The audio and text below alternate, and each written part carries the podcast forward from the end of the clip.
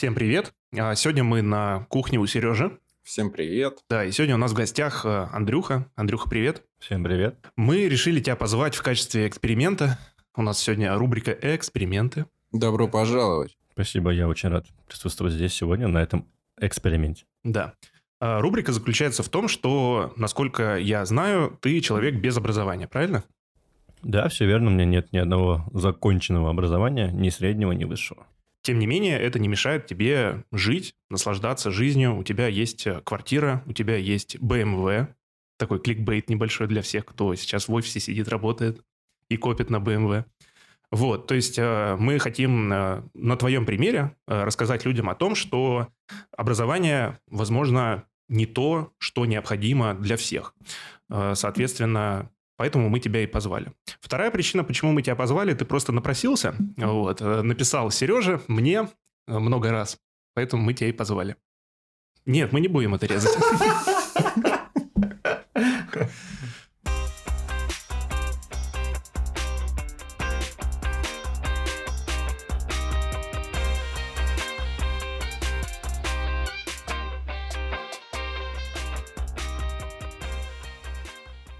Хорошо. Для начала расскажи о себе.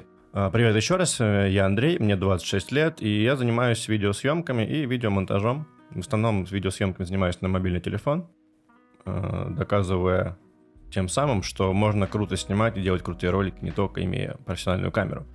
То есть, по сути, любой желающий, э, кто хочет этим заниматься, у него есть такая возможность. Не обязательно для этого иметь какую-то огромную сумму денег, чтобы покупать себе профессиональную видеокамеру и проходить какие-то дорогущие курсы. Но ты делаешь это для себя, либо у тебя заказы есть какие-то на съемку. Слушай, я делаю это и для себя, и также я работаю в видео, видеопродакшене в агентстве. Вот, мы сотрудничаем, сотрудничали уже с очень крупными компаниями, такие как TikTok, Snapchat. Э, У нас именно мы заключаемся, работа заключается в том, что мы делаем контент, ну, не один-два видео, а вот именно пачкой. То есть нужно там делать там 150-200 видосов в месяц, мы берем эту задачу и выполняем ее. Мгм. А я правильно понимаю то, что сейчас Snapchat и TikTok, они у нас ушли? Ну, сейчас, да, так как э, в связи с данной ситуацией, конечно, работы стало меньше, э, гораздо меньше стало работы. Вот, но я работаю как бы в агентстве, но я нет как, такой-то политики компании, что я не имею права брать другие заказы какие-то. Искать заказчиков, работать на стороне, такого как бы нет. Нас все очень лояльно, тем более компания моих друзей. Э, Вот, поэтому у меня уже есть какие-то свои постоянные э, заказчики. Ну, в основном это видеомонтаж. То есть я беру видеомонтаж, на удаленке сижу, спокойно работаю дома, там не дома, где, где удобно. То есть это на аутсорсе, на, через какие-то сервисы, ты получаешь заказ, выполняешь и получаешь деньги. Все верно, да. Для... Изначально у меня было это просто как сарафанка. Вот, то есть кто-то меня посоветовал, кто-то меня увидел. А, вот, рассказали своим друзьям, подругам, они вот ко мне пришли и говорят, вот на- нас там вам пос- нам вас посоветовали, вот, сколько там будет та- такая-то работа. Вот. И вот э, больше всего из-за, из-за сарафанки такой у меня вот какая-то своя база постоянцев у меня она образовалась. Мгм. Времени много э, уходит на съемку, продакшн и все такое. Слушай, ну зависит от проекта, то есть нет какого-то определенного тайминга. Так же, как и я не могу, вот мне часто люди пишут, сколько будет стоить такая, ну, не, такая работа, как раз таки пишут, сколько будет стоить работа. Я заработ... Стоимость работы зависит от разных факторов, то есть это нужно понимать, сколько нужно видео, какой сложности будет видеомонтаж, э, что потребуется для съемки, там реквизит, не реквизит, локация, не локация. То есть там много сопутствующих факторов, с которых как вытекает стоимость уже.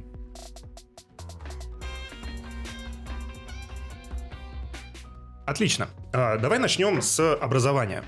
Расскажи, где ты учился, почему не пошел учиться в высшее учебное заведение? Может быть, ты хотел, но в итоге потом передумал. Слушай, после школы я решил пойти, я закончил 11 классов, и я решил пойти а, в колледж. Как говорится, не ПТУ, а колледж. Потому что на тот момент еще была такая распространенная штука, что ты можешь пойти после 11 в колледж. а, там, по-моему, да, ну да, на, на первый курс колледжа. Заканчиваешь колледж, и после колледжа тебя переводят на второй или третий курс универа. То есть, по сути, ты учишься там на, на пару лет дольше, чем если бы ты просто пошел в универ, но получаешь два образования. То есть у тебя есть среднее специальное и высшее специальное. Вот, то есть такой э, небольшой раньше был бонус, скажем так. Вот. Я поступил в колледж. А, На тот момент это был строительный колледж, потому что у отца э, есть друг, у которого там какие-то хорошие связи на стройке. Вот, то есть там был хороший вариант с работой. Вот. Ну, я на тот момент был молод, горячий, глуп, и, наверное, как и все, еще не понимал, что я вообще хочу от жизни, то есть чем я хочу заниматься. Я думаю, это проблема большинства людей, которые как раз-таки, получая высшее образование, по итогу идут работать не по специальности. Э, Вот. Получается, я поступил в этот э, колледж, отучился там, наверное, буквально месяц, может быть, два, из которых я там появился как раз-таки, наверное, два или три раза всего. И на финальный мой раз, когда я туда приехал, э, как раз нам преподаватель сказал, что вы закончите колледж, вы не поступите в универ ни на какой курс. То есть вас просто отправят, и дальше вы сами. Я просто молча встаю, собираю свои вещи и уезжаю. Ну, тем самым э, исключаясь из колледжа. И думаю, надо что-то делать дальше. То есть поступать сейчас в универ как-то... Я не знаю куда, я не знаю на кого. Я, ну, ну, я тогда еще не знал, что я хочу вообще от жизни. Вот, и поэтому я принял стратегическое решение и пошел в армию. Потому что я подумал, что лучше я сейчас вот молодой, мне сколько мне было, по-моему, лет 20. А, нет, какой 20? 19, по-моему, мне было, или 18, я не помню. 18. А, 18 лет. Я думал, сейчас я лучше молодым схожу в армию, вернусь, и уже буду как бы свободен. Ты решил годик подумать в армии, чем ты хочешь заниматься? Слушай, я решил отдать э, этот, этот долг, э, да, который я не брал э, родине в возрасте 18 лет, чтобы потом не отдавать его после, допустим, универа, то есть в 25 лет. То есть, понимаешь, когда ты только, скажем так, закончил школу, ты еще, ну, по сути, не, не- не работаешь, не там, ну, ты только вот еще познаешь жизнь, грубо говоря, начинаешь как-то нарабатывать какие-то связи, там какие-то работы, не работы. Можно пойти, в принципе, да, там на год. Наработать связи в армии. На работы связи в армии это, конечно, да, дело благое. Ну, решение действительно стратегическое было. Нет, смотри, я же объясняю, потому что если в 25 уходить в армию, понимаешь, у тебя такой период с 18 до 25 лет, это 7 лет. За 7 лет можно, знаешь, и на работу хорошую устроиться, и там жену, семью завести, и уже в таком возрасте уходить в армию, это как-то немножко обидно, мне кажется. Потому что ты потеряешь работу, скорее всего, потеряешь жену и семью. Поэтому, слушай, ну вот даже яркий пример, я когда пошел в армию, в итоге я там оказался, у нас там были вот ага, взрослые мужики, которым как раз 26 даже лет, которые, знаешь, там годик не, не добежали, и вот их забрали в армию. А сержанты, которые их там строили, им, им было там по 19-20 лет. Знаешь, и когда ты такой здоровый лоб, уже по тебе почти 30 лет, а тебя строит какой-то, грубо говоря, там холоп, то это как-то даже эмоционально и ну, обидно, не знаю. Понятно, спасибо. Пожалуйста, обращайтесь. Знаете, о чем подумал? О том, что люди в 26, вот ты говоришь, то, что заводят детей, там женятся, я не знаю, переезжают, покупают квартиру. Вот э, мы к своим 26, там, 7 годам подкаст допустили. Ну, это тоже неплохо на самом деле. Ну да. Семьи нет. Зато есть образование, да? Да. Армии тоже нет.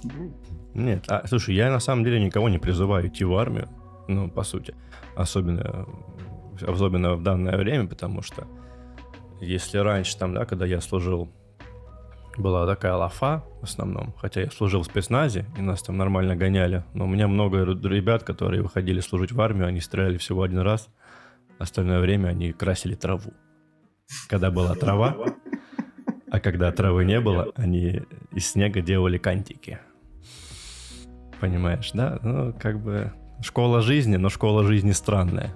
Ну, а ладно, а в целом, э, какие итоги после армии? А Это тебя как-то поменяло или побудило тебя, наоборот, э, стать успешным? Слушай, наш э, момент такой, что в армии я был год, и в армии год длится довольно долго. Э, И когда я вернулся из армии, ну, слушай, единственное, что мне прям дала армия, это, наверное, какая-то дисциплина, ну, которой хватило, конечно, ненадолго, там буквально на полгода на гражданке, там уже опять все пошло-поехало. Дис- Дисциплина, да, там пораньше встать, что-то успеть побольше сделать. Такие моменты. Это, наверное, единственное, что мне дало. Вот. Ну и на самом деле еще мне дало это осознание того, что год это вроде как много, а на самом деле это пролетает вот незаметно именно на гражданке. Потому что когда я верну, вернулся из армии, у меня там были какие-то знакомые, которые чем-то занимались там. В основном они тусили и пили. И когда я вернулся, я понимаю, что для меня прошел долгий год, упорный, такой усердный, долгожданный, скажем так. А для них этот год пролетел по щелчку пальца, и у них ничего в жизни не поменялось. И, наверное, на тот момент я очень сильно испугался того, что э, если бы я остался, может быть, у меня тоже ничего бы не поменялось. Хорошо. А по истечению этого года ты вернулся. Чем ты начал заниматься? А, слушай, ну, во-первых, когда я был в армии, к нам приходили сотрудники университета Синергия, Синергия, как там правильно, я не помню, и предложили заполнить небольшую анкету, что после армии мы можем попасть без экзаменов на высшее образование, на обучение. Я подумал, что почему бы нет, как раз за год, может, что-то и подумаю, плюс выбрал профессию, которая ну, базовая самая, это менеджмент. Ну, менеджмент — это такая универсальная профессия, которая везде походит, скажем так. Вот. И когда я вернулся, я поступил в универ и начал искать работу. Что нашел? Слушай, через знакомых я устроился личным водителем. Э, ездил на Гранд Чироке 95 -го года, как бандит. А чтобы ты понимал, я уходил в армию, э, весил 95 килограмм. Такой, был такой подкачанный, я раньше занимался. А вернулся я, по-моему, 68 килограмм. То есть меня мать не узнала, я был, выглядел просто как Кощей. Э, и я ездил на этом Гранд Чироке, бандитском кожанке. Выглядел, знаешь, как... Э, я не знаю даже, как, как, с чем это можно сравнить, с кем это можно сравнить. Как такой бандит, который, которому надо покушать срочно, что-то покушать. И что ты развозил? Кого? Слушай, ну я возил, я работал в семье вот личным водителем, и возил как раз вот, скажем, начальника, его дочку и там по всяким делам семейным, скажем так. Ну, я правильно понимаю то, что эта профессия не подразумевает личное время в принципе? У тебя его не существует? Бывали моменты, когда я отдыхал, просто отдыхал, и мне поступал звонок, что нужно вот там через 15 минут быть, нужно точно куда-то ехать. Я такой, да, окей, собирался, ехал. Плюс, ну, в принципе, я, на, на тот момент времени я еще любил там немножечко иногда выпить, отдохнуть.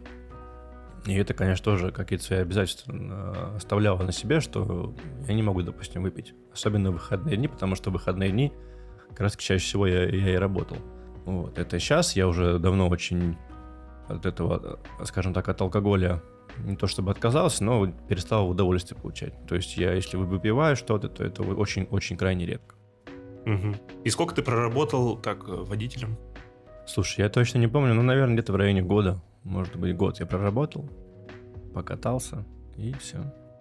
А армейская вот эта сноровка помогла? То, что ты, у тебя все четко по полочкам? Ну, да, но я говорю, это, может быть, работало там, может, полгода. Это какая-то вот это все продержать. Потом, конечно, на тебя давит эта гражданка, там друзья постоянно, там пойдем погуляем, еще что-нибудь, и уже как-то режим сбивается, возвращается вот обратно в тот самый ужасный режим, когда ты спишь там по 2-3 по часа, вот. Ну, как что-то, возможно, там осталось, но большинство ушло.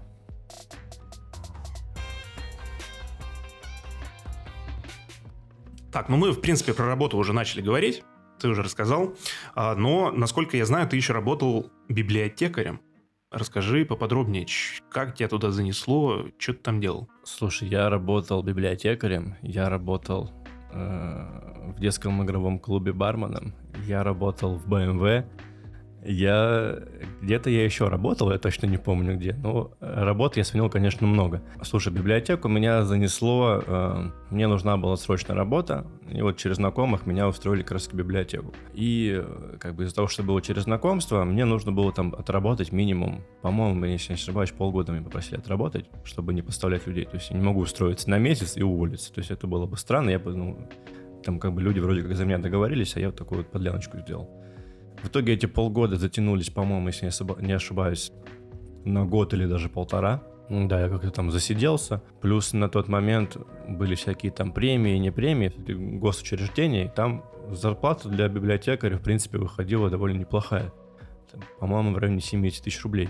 На тот момент это были, ну, такие, в принципе, ну, не то, что прям неплохие деньги, но это были деньги. Как бы 70 тысяч рублей. Вот, в принципе, нормально. Вот. Потом уже я понимал, что Если я сейчас что-то не делаю, то я так и закончу жизнь библиотекарем. Вот. И потом буду сдувать пыль с книг, с книжных полок. И не только с книжных полок. И в итоге потом ты решил устроиться в BMW. Слушай, потом, да, я сказал, что все, я ухожу. Я устал, я ухожу. Вот. И э, устроился в Inchcape. Это официальный представитель BMW. Как так, по-моему, называлось. Вот. И началась вот эта моя жизнь офисная. Приезжать в офис в костюме с 8 там, до 8. И таким образом я проработал, наверное, слушай, месяца три, наверное, даже просто стажировка была. Я понял, что я не вывожу этот движ вообще. Вот это вот приехать к 8 утра в офис в этом костюме, когда за бортом там плюс 35, и это довольно было для меня тяжело сидеть на месте. Там график работы очень такой довольно, ну, однообразный для меня. То есть ты приезжаешь, мы, я, я, я приезжал, мы с коллегами ходили завтракать, возвращались, сидели, искали ну, машины на выкуп, обедали, продолжали искать машины на выкуп и уезжали домой. И вот это просто вот день сурка. Были показы машин, еще что-то было, но было как-то очень однообразно. А я такой человек, что для меня это как-то вот, ну, прям вообще не зашло. Хотя, казалось бы, BMW, я люблю эту марку, я думал, я буду в удовольствии там работать, но, как оказалось, не особо. Мне это помогло как-то. Угу. И после ты решил устроиться барменом? Слушай, после, да, я оттуда уволился, мне предложили работать барменом. Это просто была работа недалеко от моего дома. Там бесплатно кормили. И была такая работа в движухе, то есть ты постоянно что-то делаешь, то есть ты там не сидишь. А, я вот таким образом как раз-таки там похудел, наверное, килограмм на 15. Из-за того, что была беготня, постоянно на ногах. Ну вот. И так я проработал. Ну, слушай, проработал как раз-таки до пандемии. То есть началась пандемия, нас там позакрывали временно, но отправили всех в отпуск по, по собственному. То есть не по принуждению, да, там не в оплачиваемый отпуск, а просто типа за свой счет. То есть можно считать пандемию какой-то отправной точкой для твоей работы, как видеомонтажер, продюсер и вот это все. Ты точно продюсер? Слушай, ну да, потому что я еще тогда говорил всем, что для кого-то пандемия сыграла плохую нотку, да, а кому-то пандемия дала нехорош, неплохой такой пинок под зад, чтобы начать двигаться потому что у меня на тот момент были кредиты, а так как работы, ну все, по сути, работы нету, деньги никто не платит, нам через, по-моему, два месяца только начали платить какие-то страховые деньги от Собянина, там по 5 тысяч рублей в месяц. Ну, это смешно. У меня только платежи по кредитам были, по-моему, в районе 6 тысяч рублей, если не больше. Ну вот, естественно, работы нету, нигде работу не найти, никто ничего не предлагает. Вот, мне начинают названивать эти коллекторы, типа, Андрей Андреевич, что не платите? Я говорю, ну, как бы, вы в другом мире живете, с параллельной вселенной, знаете, говорю, нет работы, говорю, вот уволили, но работы нет, денег нет, что я могу поделать? И на что мне отвечает сотрудник банка или кто там, не, не помню, кто он, коллектор, не коллектор, а, говорит, ну продай что-нибудь. Я такой сижу и думаю, а ты не при... Извините за мат. А, вот. И а, как раз на тот момент я уехал на дачу к родителям, было лето, там помогал по даче. Отдыхал, на самом деле, просто отдыхал. Кушал шашлыки и отдыхал. Вот. И потом я принимаю решение, что нужно реально что-то продавать, э, либо квартиру, либо машину. А в итоге продаю практически все. Вот. Ну, я продал квартиру и понял, что на этом можно зарабатывать деньги. Это был такой, такой первый отправительный пинок для меня. На продаже квартир. Все верно. Да. То есть ты еще и риэлтор? Нет, я не риэлтор, я... Продаватель квартир. Куплю, продам, наварюсь, как говорится. Риэлтор. Ну, да. Слушай, ну вот тут пандемия, вот этот пинок был. Во время пандемии, еще до того, как начали звонить коллекторы, я как-то связался со своим старым товарищем, с кем мы раньше общались. Он сейчас блогер и снимался с блогерами, с, со всякими, с Кариной Кросс, с Ершовым, с остальными крупными блогерами. И как-то он говорит, приезжайте по к нам, потусим. Я поехал к ним, заобщался, мы познакомились и начал ездить к ним на съемки с ними сниматься на всяких роликах. Вот. На тот момент я подумал, что это что-то интересное, что-то прикольное, и начал тоже заниматься. Вот. Как раз на тот момент еще ребята, с кем я сейчас работаю в продакшене, это их продакшн, они э, тогда работали в другом продакшене и как раз запустили курсы по видеосъемке и монтажу на мобильный телефон. Я написал товарищу, э, его мне сказал, типа, да, курс хороший, можешь купить. Он мне сделал скидку, там еще дал пару бонусов. А, я скачал курс, прошел этот курс, и как бы вот этот момент, когда мы с ним связались, это был такой ключевой, скажем так, момент. После этого я как раз прошел эти курсы и начал сниматься с блогерами, вот, и как-то мы с ним созвонились э, встретиться. Встретились, вот он мне рассказал историю, что вот сейчас будут они запускать свой продакшн, типа, и нужен человек, чтобы помогать, а как администратор. Я такой, типа, я вообще за любой кипиш, кроме голодовки. Я говорю, готов работать просто за еду. Потому что мне это было интересно, мне тогда горели глаза. Вот, естественно, они мне платили деньги. И вот мы начали с ними вот ну, втроем стартовали, грубо говоря. Вот мы начали заниматься съемками, росли, росли, росли, и вот потом как раз-таки я уже полностью уволился, написал заявление, что я полностью ухожу, потому что, ну, это как бы ты... Ну, это уже была не работа, это там, знаешь, из пандемии, и что было бы дальше, неизвестно. А вот это неизвестно тоже на самом деле пугало. Поэтому я написал заявление по собственному и вот ушел полностью к ребятам. Интересно. По-моему, это самый тернистый путь, который я когда-либо слышал.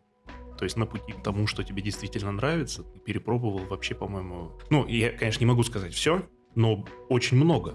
Потому что многие просто устраиваются такие, ну, я бухгалтер, такие устроились, и все, вот до пенсии. Ну, вот такой вопрос. Вот, ну, там, бармен в детском клубе, да, э, потом перепродажа домов, квартир, да, а, а в творчество-то ты как пришел? Вот, ну, ты просто посмотрел такой, мне интересно творчество, или вот как это было?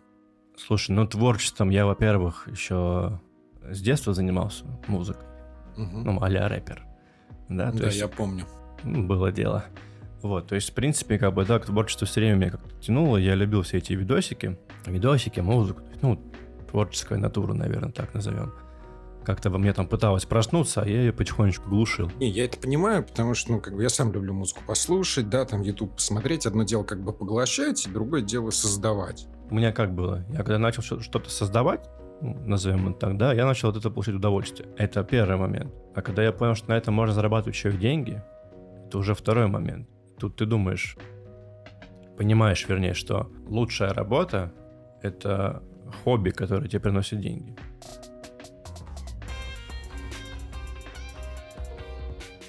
Сделаем небольшое отступление. А, мы сидим на кухне и пьем чай. И сегодня у нас чай со вкусом сыра. Я бы никогда в жизни не подумал, то, что чай со вкусом сыра может быть вкусным, но это охренеть как вкусно. Вам нравится? Да, чай вообще восторг. Ну, я тебя не спрашивал, потому что это твой чай, по большей части, к Андрюхе. Слушай, нет, чай просто песня. Мне еще очень удивило, что Серега натер на терке сыр туда сверху еще. Это просто добавляет очень, очень вкуса. Ну да, можно сказать спасибо кофейной контате. Угу. Не, просто чай мне нравится больше, потому что в прошлый раз мы пробовали записываться с пивом, и мы взяли там по бутылке пива для того, чтобы разговориться, быть повеселее. Ну, в целом вышло, да, весело, но все равно не то. Да, собраться было тяжело. Да, собраться было тяжело. Соответственно, на чай предлагаю перейти всем вообще вместо пива. Да, отличная идея. Я только за. Да. Ну хорошо, вернемся к твоей работе. Как ищешь э, заказы? Э, как работаешь вообще? Расскажи, из чего состоит твой рабочий день? Слушай, как раз-таки, как я ищу заказы, очень интересная история приключилась со мной буквально два дня назад. Я заказики я ищу в основном бывает на Юду. Э, есть такая платформа Юду для фрилансеров, там есть разные, то есть есть, допустим, там, там есть любая работа. То есть, допустим, тебе нужно починить дома кран, ты просто создаешь задание, нужно починить кран, бюджет такой-то. И ждешь, пока тебе пойдут отклики от исполнителей.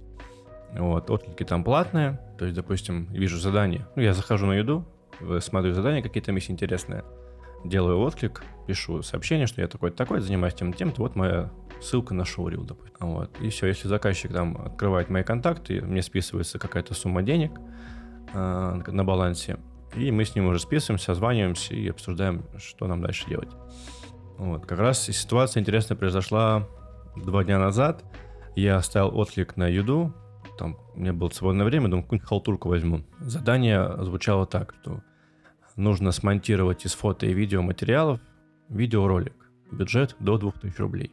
Это все описание, которое там было. Думаю, ну, там какая-нибудь а, вообще лафа, возьму, пофиг. Оставляю отклик.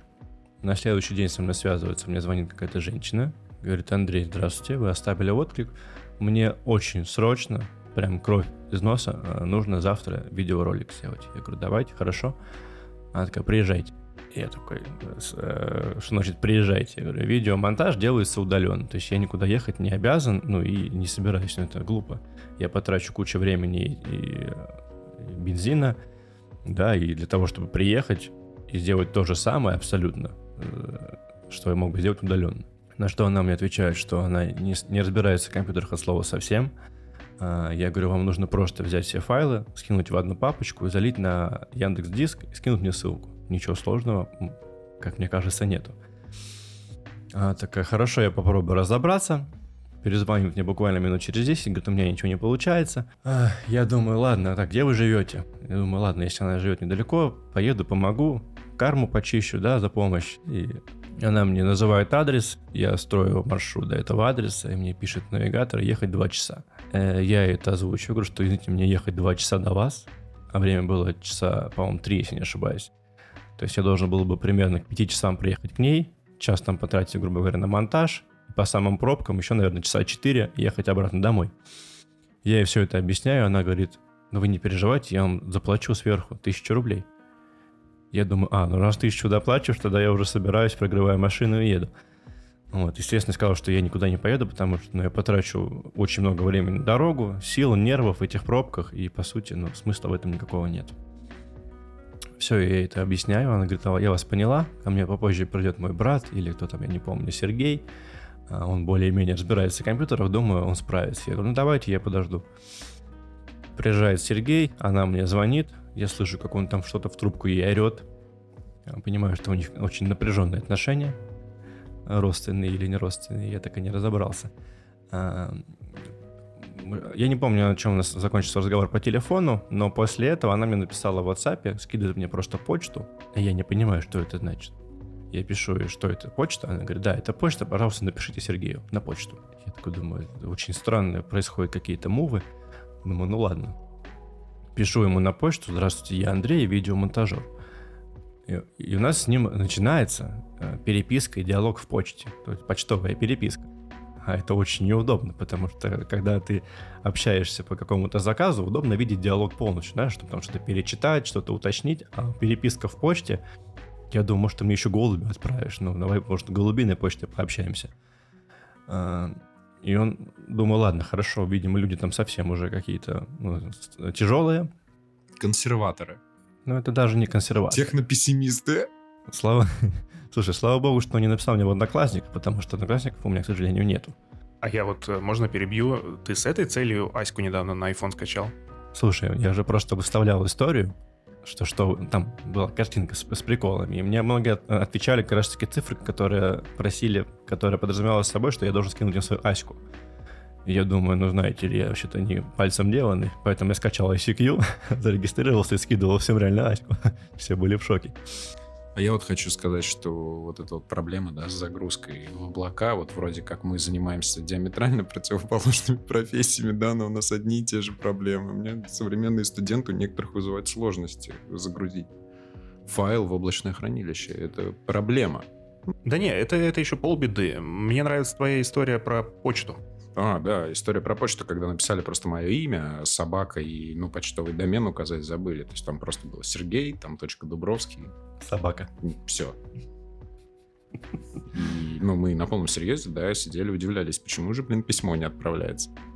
Слушай, ну люди бывают, конечно, разные, но вообще вот эти почтовые истории, это, я считаю, что это что-то на уровне утверждения должно быть максимум. Это не переписка. Я согласен. Ну вот. А у нас, понимаешь, с ним завязался прям разговор. То есть там уже прям диалог-диалог. Да, там, мне кажется, на две страницы в почту, когда заходишь, у тебя есть следующая страница. Вот примерно так было отправлено сообщение.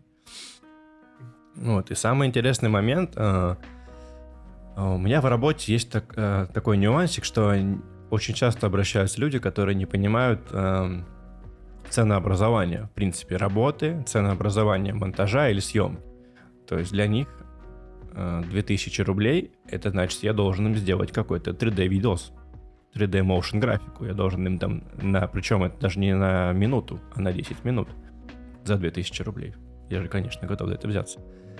И на этом на этой почве он меня просит скинуть ему э, зачем-то, и честно, я не понял, зачем э, мои работы. Я объясню, почему я не понял, зачем. Потому что там нужно было просто собрать ролик из фото и видео. По-моему, что-то вроде детского праздника. То есть, что именно хотел, какие работы он хотел мои увидеть, я, честно, не очень понял.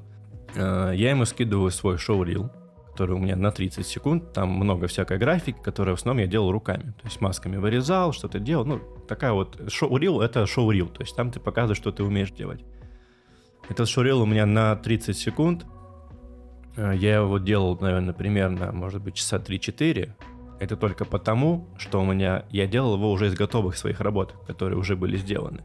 То есть, наверное, если бы я собирал его прям от нуля до э, того, что сейчас есть, я, наверное, потратил бы, может быть, день, а может быть, даже больше. Скорее, даже больше, больше двух дней.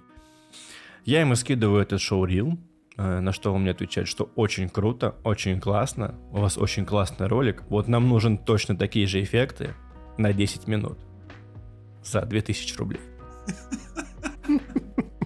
Знаешь, я, я даже не могу отправить им никакой смайлик, потому что мы общаемся в почте, и, скорее всего, они у него просто не будут поддерживаться, понимаешь? А, Я ему объясняю, ну, я не стал грубить, ничего, я как понимаю, что человек пишет мне по почте, скорее всего, он вообще не понимает, что происходит в этом мире. Да, и я пишу ему, что вы поймите, э, подобная графика не стоит 2000 рублей даже за 10 секунд ролика. Я ему объясняю это, что я беру за подобную графику там за 15 секунд, ну, может быть, от 5000 рублей, если там прям не надо сильно прям заморачиваться. В принципе, если я не снимаю, то есть мне просто есть материал, нужно его сделать. Ну, Я там тысяч пять могу за это взять. Я ему объясняю, что 10-минутный ролик с такой графикой я возьму примерно полмиллиона рублей. Да, как бы, грубо говоря. А, И сразу говорю ему, что вот, а он, он мне на это отвечает, что я ему объясняю, что такая работа будет стоить очень дорого, потому что у вас 10-минутный видос, пихать его такой графикой, тем более, понимаешь, там у меня шоу-рил, там, где всякие ну, какие-то вылеты, прилеты, то есть какие-то взрывы, там, ну, ну, такой... Голливуд. Ну, типа Голливуд. Понимаешь? А он просит меня сделать то же самое для детского ролика. То есть там какой-то, видимо, утренник был.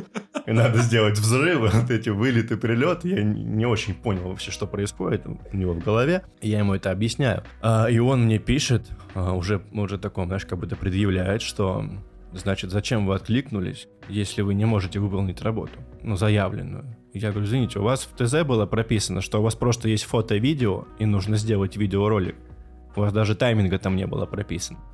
Естественно, я как монтажер, который я знаю, сколько стоит работа, и подраз- сразу думаю, что там, наверное, какая-нибудь, ну, минутная, двухминутная ерунда, где надо просто склеить пару видосов, убрать там какие-то ненужные моменты, накинуть там какой-нибудь лад для цвета, и все. И забыть про это. Но тут, оказывается, нужно было сделать голливудский ролик на 10 минут за 2000 рублей. Я же не знал. Я ему объясняю, я ему скидываю ссылку на YouTube ролик, который я монтировал, там, где просто грубо говоря, склейка, вырезаны какие-то моменты, ну, нет ничего сложного. То есть, в принципе, такая работа за 2000 рублей я бы, может быть, им сделал. Ну, не может быть, а сделал бы. Я ему так предложил. А, Я ему это объясняю, и на что он мне отвечает, очень классная у вас работа. На этом наша почтовая переписка с ним закончилась. Ну, обоснованно поговорили. Хорошо провели вечер. Ну, зато ты, наверное, освоил электронную почту на таком нехилом уровне. Слушай, ну у меня в почте сейчас висит в районе там трех или четырех тысяч сообщений непрочитанных, потому что в основном... От это- него? От- Да. Да, от него. Ну вот, потому что, ну, для меня почта это как, как балкон. Как балкон в квартире. Там всякий хлам лежит, вдруг пригодится, понимаешь? Я не читаю, они лежат и лежат. Ну, то есть что-то нужное там очень редко приходит. Что какие-то чеки, может быть, что-то еще, которое реально нужно. Ну ладно. А давай вернемся к ценообразованию. Вот мне, например, как человеку, который вообще ничего в этом не понимает, мне реально интересно, откуда берется ценообразование именно на монтаж. То есть мы сейчас не трогаем съемку и продакшн, а именно вот тебе действительно прислали какой-то материал, и тебе нужно из этого, допустим, смонтировать видео. От чего зависит э, стоимость и как ты определяешь, что вот за это я могу взяться, за это я не буду браться? Слушай, ну чаще всего, когда ко мне обращаются, я сразу прошу скинуть мне ТЗ, то есть я должен изучить ТЗ, и, и по возможности прошу скинуть мне референсы. То есть референс — это видос, взятый за основу, который люди, допустим, хотят повторить. Ну, Не, ну я не настолько тупой. на всякий случай для слушателей вдруг. Вот. И я смотрю референс, я читаю ТЗ, я понимаю, смогу я это сделать, или я не хочу это делать, или не могу. Вот. И отсюда тоже появляется цена. То есть мне важно знать тайминг, который нужен на выходе, да, тайминг исходных материалов, потому что если мне там могут, могут понимаешь, скинуть материалы на там, 24 часа, да, и нужно сделать 15-секундный ролик, ну, естественно, я сойду с ума. Понимаешь, это какой нужен монтаж, простого или там, анимацию, 2D, 3D анимацию. То есть э, такие вот факторы, из них уже вытекает стоимость. Ну, то есть, допустим, вот мне недавно написали, что нужно смонтировать 14 видеороликов для аудиошколы DJ. Там обучение, там две, две камеры, фронтальная, которая снимает э, диджея, и камера сверху, которая снимает пульт. Ну вот, и нужно было сделать нарезку, вырезать лишние моменты, сделать камеру, что когда показывает, что делать, камера включается, вторая сверху, которая снимает пульт. Вот, и сделать инфографику. 14 видеороликов мне предложили за это 20 тысяч рублей. Я говорю, что я не буду делать это 20 тысяч рублей, потому что это получается там... А, и ролики идут по 5-7 минут. То есть обычно за такой ролик я взял бы, наверное, тысяч пять, да, там, в принципе, если там без, без особого какого-то геморроя, то тут получается 20 тысяч рублей за 14 роликов, это меньше, по-моему, что-то по 1200 рублей, что-то такое. То есть на что я отвечаю, что я меньше, чем за 40 тысяч браться за это не буду. Вот, она ушла утверждать, говорит, вот утвердили 30. Вот. Я думаю, ладно, 30, уже не 20. В принципе, время свободное есть. Пускай будет. Вот. И, по сути, я мог бы, наверное, это выполнить за пару дней, но я что-то со своей немножечко ленью как-то подрастянул это на неделю. Вот, и за неделю вот все отдал. Слушай, интересно. Да, то есть вот, если подытожить, то ценообразование составляется из э, времени, тайминга ролика на выходе, тайминга э, исходных материалов и сложности монтажа. То есть если там какая-то просто склейка, то это одна цена. Если там склейка плюс какие-то эффекты, это другая цена. Я правильно понимаю то, что у тебя прям много свободного времени сейчас? Сейчас, на самом деле, да, времени свободного прям достаточно много. И основной твой доход зависит именно вот от таких э, подработок, если это можно так назвать. Ну да, но у меня есть еще постоянные мои клиенты, заказчики. Но они тоже половина поотваливались, все куда-то поразъезжались, не понимаю, что произошло. Я так понимаю, постоянные заказчики были взаимосвязаны с рекламой, да, так как сейчас с рекламой есть некоторые проблемы, то и с заказом. Слушай, да даже не с рекламой, а в принципе все начали очень хорошо, сильно экономить. Ага. То есть на это тоже сыграл какую-то свою роль. Вот, все начали экономить, какие-то свои проекты позамораживали, либо позакрывали, и Слушай, а вот сложность монтажа, вот ты в начале, да, разговора это упомянул, но сейчас немножко подраскрыл, да, что там есть там какие-то эффекты, вот, но это же только самый такой поверхностный уровень, а вот чем вот качественно определяется сложность монтажа, потому что там есть, окей, есть склейка, там есть переходы, а, вот что еще вот есть в современном монтаже? Просто я монтажом занимался очень много лет назад, я вот, ну, как-то не очень знаю, куда ушел прогресс а, в этой области. Final Cut все еще бесплатный. Ну, все еще можно его бесплатно скачать. У меня, конечно, лицензия.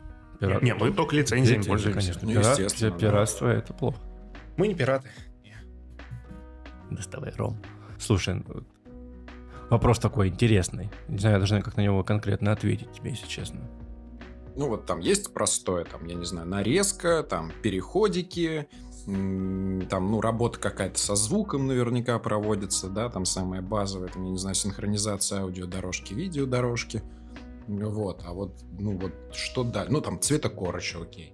Ну вот как раз-таки цветокор бывает разные. То есть, знаешь, бывает цветокор, когда тебе нужно просто там экспозицию чуть-чуть сделать пониже, чтобы цвета стали контрастнее, да, и поинтереснее. Этого очень часто хватает для всяких таких YouTube-влогеров, вот я монтирую видосы, там этого хватает с головой. Там вообще не заморачиваешься по цвету. Про цветокор же бывают разные. Например, в DaVinci цветокор будет нодный. Там ноды. И это прям, ну, есть отдельные даже э, люди, которые занимаются конкретно цветокором. То есть это довольно сложно, если ты в этом не разбираешься. То есть есть э, цветокор есть базовый, да, а есть вот, вот углубленный. То есть кому-то нужен монтаж базовый, кому-то нужен монтаж прям вот углубленный. То есть это тоже от этого зависит цена. эффекты, да, я так понимаю, есть базовые, есть, которые сам отрисовываешь. Но есть э, даже сейчас вот в Final Cut, да, я работаю, очень много плагинов сейчас сделали. У меня появился доступ к э, ресурсам платным. Я их скачиваю, они очень сильно упрощают жизнь. То есть, допустим, если вот на этот эффект я раньше руками его делал, тратил там 15 минут, то сейчас я нажимаю два раза кнопкой мышки, и он делается сам. Ну вот с аудиообработкой примерно такая же история. Да? С аудиообработкой тоже. Вот, допустим, в Final Cut не было раньше voice isolation, всякие нойзы убирать нельзя было. Там приходилось как-то все это эквалайзером крутить, вертеть. Это просто головная боль. А сейчас ты кнопочку нажал, процентность добавил, понизил, и у тебя уже звук хороший. Ну да, но это, я так понимаю, связано с вот этим вот приходом нейронных сетей так далее. Возможно, да, возможно. Слушай, а я правильно понимаю то, что, ну, условно, твоя профессия, она подразумевает постоянное развитие Потому что, ну, как мы вот э, затронули, реально большое количество плагинов выходит, э, программы обновляются, э, ну и в целом тренды меняются, то есть э, нужно соответствовать. И поскольку мир рекламы не стоит на месте, то и человек, который делает рекламу, он тоже не стоит на месте, правильно? Все верно. Слушай, ну вот Final Cut для меня, вот, как я считаю, изучен полностью. То есть для меня эта программа уже как прочитанная книга, назовем ее так, да. А, поэтому в какой-то момент мне стало скучновато, и я решил углубиться немножечко в 3D. Собственно, из-за этого я поменял свою тачку, да, на которой я работаю, и решил углубиться в 3D Motion. Вот, я сейчас прохожу курсы, которые я сейчас перенес на следующий поток, потому что немножечко не до этого было. Вот, и так в планах вот изучить 3D и уже тоже как-то его интегрировать. Вот как раз хотел спросить, а если человек, допустим, нас сейчас слушает и такой, да, классная штука, тоже хочу монтировать. А с чего начать и где учиться? Слушай, ну с чего начать и где учиться зависит тоже от возможностей человека и, и наличия у него э, компьютера или не компьютера. Может быть, он монтирует на мобильном телефоне. У нас скоро выходят курсы по созданию видео на мобильный телефон и монтажу. Это, кстати, сейчас актуальная история. Я вот недавно проводил анализ конкурентов в сфере фотографии. И действительно предлагается достаточно много курсов, где тебя обучают монтажу на планшетах, на телефонах, э, на айфонах, андроидах и так далее. Круто. Э, это еще на самом деле очень прибыльная тема для тех, кто запускает курсы, потому что ценообразование там, в принципе, зависит от того, какой, сколько, сколько информации, насколько она полезна, ты ее предоставляешь. И, ну, в основном, в среднем это от 1000 рублей до там сколько совесть позволит, назовем это так. И э, там, в принципе, они с этого зарабатывают очень неплохо. А вот входной уровень, понятно, что там можно научиться монтировать, если у тебя есть там какой-нибудь простенький ноутбук, да, там или полноценный настольный компьютер, э, ну окей, там, да, я не знаю, какие-нибудь простенькие наушники, да, например, а вот снимать-то на что? И, и еще один вопрос, как находить то, что снимать, то есть как находить материал, на котором вообще можно было бы научиться чему-то? Слушай, ну я в свое время и даже по сей день на самом деле отсматриваю тонны материала в Инстаграме запрещенным, также в ТикТоке. То есть ты смотришь и ты, ты должен выработать себе насмотренность. То есть ты должен просмотреть кучу контента, чтобы у тебя какое-то выработал, выработалось желание что-то подобное сделать и выработался какой-то свой стиль. То есть это все со временем приходит. То есть, э, допустим, ты листаешь э, видосики, выйдет там чувак там подпрыгнул и приземлился в другом месте. Там поменялась, да, у него там локация. Ты uh-huh. такой, типа, о, круто, как это сделать? Возможно, этот чувак даже выложил э, тутор, как это делается. Часто так делают для привлечения uh-huh. зрителей. Вот, посмотрел, как это делается, и ты уже понимаешь, как это делать, что, в принципе, ничего сложного нет в этой съемке и монтаже. И повторяешь. Слушайте, на самом деле в этом же это очень интересно. И мне кажется, один из первых людей, который использовал именно наработку как прогресс, это Kanye West. Ну, сейчас он Е, гражданин Е, я его люблю называть гражданин. Потому что перед э, написанием, э, по-моему, Джизуса он переписал полностью чей-то чужой альбом, я, кстати, не помню чей. Просто он на слух пытался определить э, какие инструменты играют, типа там определял такт, э, так далее. Ну, Этот альбом Изус, да, 13 -го года, который... Да, да, да. По-моему, он его писал. И результат, ну, в шоке. Ну, типа, не, по-моему, понятно, что это может быть не самый лучший альбом. Э, нет, наверное, его это самый лучший альбом, окей. Просто он звучит актуально спустя 9 лет. Ну, он, потому что в 2013 году он так нехило опередил время. Да, что это там году в 15 только становится популярным такое звучание. В принципе, вот эти вот намеки на трэп, там вот на... Ну да, да. А вот, а это так в 13-м вышло, и все такие, блин, что это такое, да, особенно там после My Beautiful Dark Twisted Fantasy, это было, ну, совершенно иное звучание. Да. Ну, я на самом деле расслушал его только спустя два года. Да, да, и, и я помню, мы когда из универов выпускались, мы с тобой в машине куда-то ехали и вот ну, обсуждали то, что Мгм. в тринадцатом году это было вообще что-то непонятное, да. Сейчас слушаешь, кайфуешь. Вот. Так что интересный подход. Ну да. Ну, это такой грамотный подход, на самом деле. Ну, грамотный не знаю, он визионерский скорее, да. Грамотность, она определяется как бы потом, то есть это могло бы не взлететь, на самом деле. Нет, я в том плане, что грамотный ты смотришь на то, что люди уже делали, и пытаешься это А, в этом усовершенствовать. плане, да.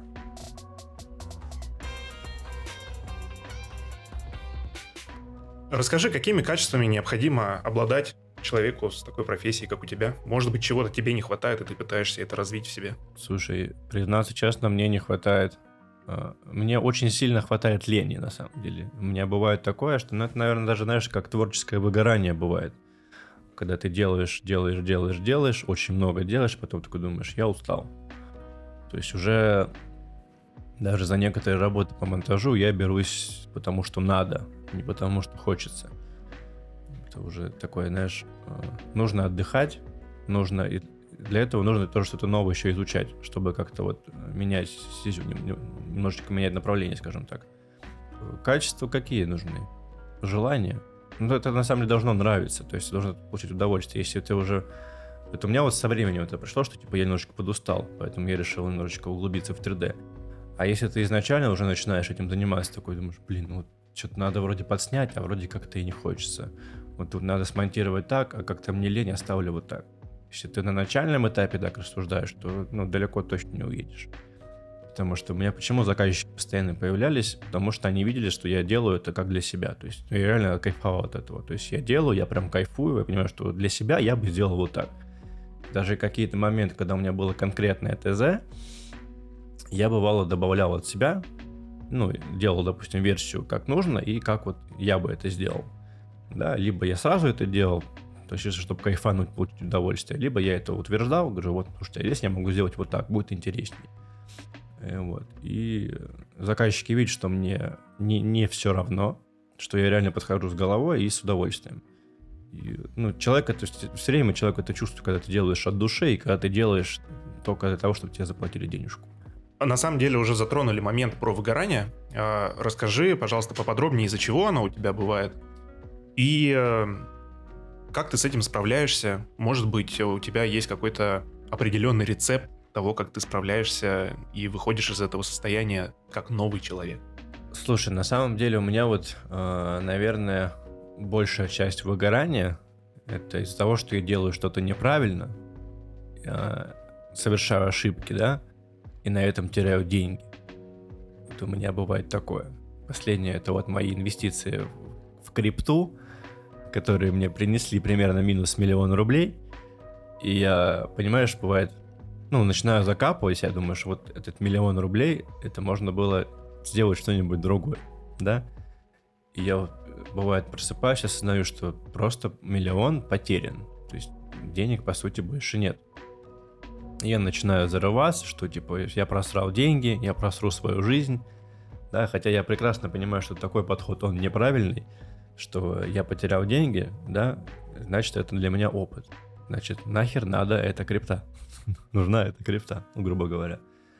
Вот. вот это, и вот это выгорание, оно как бы вроде как не связано с моей работой, да, но на фоне того, что сейчас стало меньше работы, я стал меньше зарабатывать, к этому добавляется то, что я еще про, про Мгм. Понятно. Потерял. да, потерял некую сумму, причем приличную денег, и я не могу сейчас ее быстро восполнить, да, грубо говоря, там пару месяцев, там полгодика отработать быстренько и закрыть эту, эту финансовую, финансовую дыру эту, да, чтобы успокоиться для себя. Я сейчас этого сделать не могу, потому что меньше работы, меньше заказов, соответственно, меньше денег. И вот это вот выгорание перетекает на выгорание э, моей работы, в том плане, что а правильно я делаю вообще, тем ли я занимаюсь.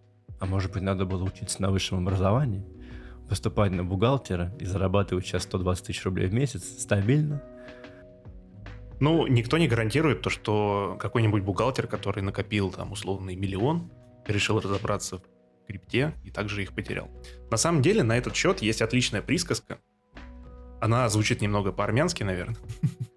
А, логика такая, то что а, если ты потерял немного, радуйся то, что ты не потерял все. Если ты потерял все, радуйся, что тебе нечего терять. Так что... Там будет, тут прибудет. Да.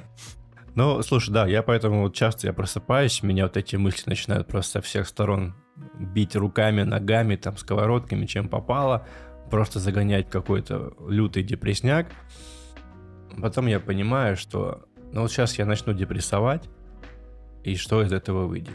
По сути, ничего. Я просто... У меня был период, по-моему, неделю, я просто сидел, я ничего не, я ничем не занимался, я не, не выходил из дома. Я просто лежал, смотрел фильмы и ел. Я не мог понять, что мне делать дальше. Звучит как отпуск. Ну да, для кого-то отпуск, для кого-то это, знаешь, незапланированный отпуск, которого ты не очень-то, в принципе, и ждал. Тем не менее, это помогает тебе как-то встать на рельсы? Слушай, на самом... Я не могу сказать точно, что мне помогает. Мне как-то, вот, знаешь, я сажусь, ну или я даже могу лежа это делать, и начинаю думать. Думать о том, сколько я всего прошел, сколько я всего пережил, через какое там, да, всякое сам shit happens, как говорится.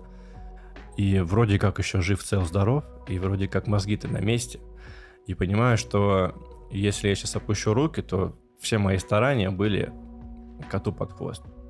И я понимаю, что мотивируют даже какие-то, знаешь, те же видео. Я смотрю какие-то видосы, я понимаю, что вот это вот меня мотивирует. То есть, да, там какая-то роскошная жизнь. Я вижу какую-то роскошную жизнь и понимаю, что а вдруг вот этот человек, да, который сейчас это снимает, или который там снимается в этой роскошной жизни, а, тоже был на моем месте. И тоже вот так вот лежал, полностью в говне, и думал, опускать ему руки или вставать, что-то делать. люди из красивой жизни, а, инст, инстаграмной, который у нас запрещен, этот инстаграм несчастный. А, я полагаю, то, что у них был такой же путь, они лежали, решили инвестировать в крипту только в 2009. Ты сказал то, что у тебя много свободного времени. Чем занимаешься в свободное время? Ну, помимо того, что ты думаешь и ищешь какие-то подработки.